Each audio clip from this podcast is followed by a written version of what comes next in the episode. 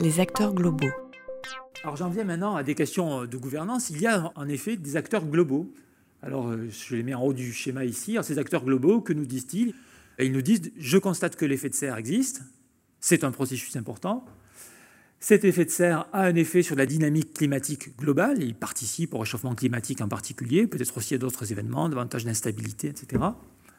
Et ce que nous devons faire, c'est réduire les émissions pour arriver à stabiliser la concentration. J'utilise volontairement ces deux termes, c'est les deux métriques qu'on peut utiliser. Les émissions, c'est le carbone que nous émettons dans la consommation de notre vie quotidienne, que nous soyons euh, citoyens lambda, euh, industriels, euh, propriétaires d'une cimenterie, etc. Je caricature. Les concentrations, ben, c'est le résultat, lorsqu'on mesure l'atmosphère, de nos émissions dans l'atmosphère.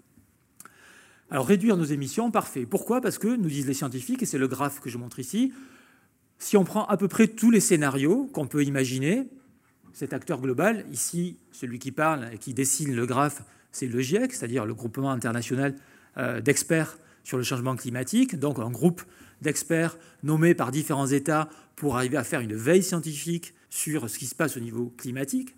Ces experts nous disent, si on prend plusieurs scénarios, ils sont classés par lettres, a, B, et puis par numéro, 1 ou 2, donc euh, peu importe, mais euh, A ou B, 1 euh, ou 2, c'est quatre variations. Donc soit on est dans la performance économique, soit on est dans la prise en compte de l'environnement, soit on est dans une gouvernance globale du monde assez renforcée, soit on est, chiffre 2, dans une gouvernance régionale plus hétérogène. Donc on voit effectivement que le scénario le plus mauvais, c'est celui où on est à fond vers l'économie dans une gouvernance régionale où on n'arrive pas à piloter les phénomènes.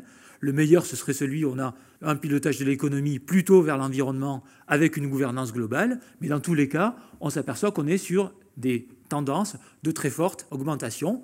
Les quatre courbes le montrent. Et puis, ce que montrent les barres à droite du schéma, c'est qu'effectivement, euh, il y a aussi une très grande variabilité possible des effets de ces scénarios. Donc, euh, la largeur et la hauteur de la barre grise nous montrent l'éventail des possibilités, puisque ces modélisations ne sont pas des chiffres exacts, ils ne sont pas là pour donner un chiffre tout précis, ils donnent une fenêtre, une fourchette, et donc les barres donnent la, largeur de la fourchette. Donc l'acteur global nous dit ça, il faut réduire les émissions, et puis euh, l'acteur global, qui sont aussi les grandes organisations internationales, les États réunis euh, dans les grandes conférences internationales, disent la même chose, réduisons les émissions. Alors après, on rentre, je fais un peu plus de géographie maintenant, on rentre dans des acteurs qui sont au niveau plus euh, euh, régional ou, macro-régional, et puis euh, des acteurs importants sont les États. Alors ces États, que disent-ils? Ils disent deux choses. Une partie des États disent, nous sommes désolés, mais limiter les émissions, pour nous, ça ne va pas être possible. Parce que nos économies ont besoin que nous nous développions, et ce développement nécessite de consommer de l'énergie fossile, d'émettre du carbone. On réduira, mais ce sera pour plus tard. On a un développement économique à mener pour nos populations, pour nos sociétés. Les grandes puissances industrielles qui ont beaucoup pollué l'ont fait à leur période. Nous avons notre développement à mener, donc ce sera plus tard. Alors les scientifiques ne sont pas très contents parce qu'ils se disent, bon, très bien, il y a quelques années, euh, ces États, les pays en développement, finalement émettaient assez peu. Aujourd'hui, on s'aperçoit que la moitié des émissions globales de CO2 viennent aussi des pays en développement. Donc il faut trouver aussi une solution de ce côté-là.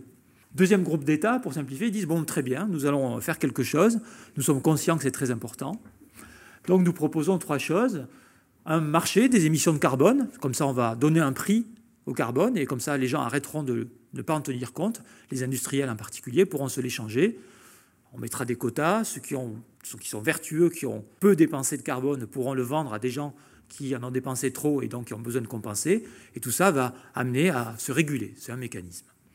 On peut mettre des taxes ou on peut rendre les produits que nous consommons, enfin en tout cas les mettre sur le marché à un prix tel qu'il inclut le coût carbone pour faire en sorte que nos comportements changent aussi. Ce sont des choses que les États peuvent essayer de mettre en œuvre. Donc ça, c'est euh, ça éveille des échos chez vous. On a un certain nombre d'initiatives euh, législatives et de politiques publiques qui ont, avec plus ou moins de, succès et de bonheur, tenté euh, ce genre de, choses. Et puis on a des acteurs territoriaux à une échelle plus euh, locale qui sont représentés par, en démocratie et par des représentants politiques. Et ces représentants politiques se font les porte-paroles de ces acteurs territoriaux. Et étant leurs porte-parole, ils disent les choses suivantes. Ils disent des choses qui sont très loin des émissions de carbone, de la concentration, du pouvoir de réchauffement global, etc. Ils disent le bus c'est mal organisé. Ils disent comment vais-je aller à mon travail si je ne prends pas ma voiture? Ils disent s'ils sont entrepreneurs, euh, si on nous met des taxes et si on doit mettre dans nos prix et dans nos coûts euh, la prise en compte euh, de contraintes environnementales à ce niveau, on sera plus compétitif. D'autres disent ben, pourquoi c'est moi qui dois payer et pas d'autres qui sont plus riches que moi? Pourquoi ce ne sont pas les gros pollueurs et pas les autres qui devraient payer? D'autres disent bon, mais c'est très bien, je veux prendre les transports en commun, mais je ne me sens pas très en sécurité, je n'ai pas envie de le faire je suppose que certains d'entre vous lisent, et en tout cas si vous ne le faites pas, je vous encourage à le faire, le journal du CNRS, ou CNRS le journal, qui est en ligne gratuitement.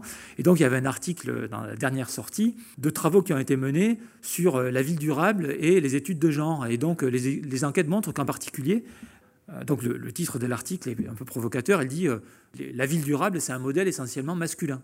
Pourquoi? Parce que les études montrent que les modèles qu'on préconise dans la ville durable limiter la voiture individuelle, euh, favoriser les transports en commun, diminuer l'éclairage la nuit, par exemple, etc., sont des choses qui, lorsqu'on fait des panels de discussion, euh, posent un problème aux femmes en particulier, à certaines en tout cas, c'est ce que l'étude montre, on pourra en discuter tout à l'heure.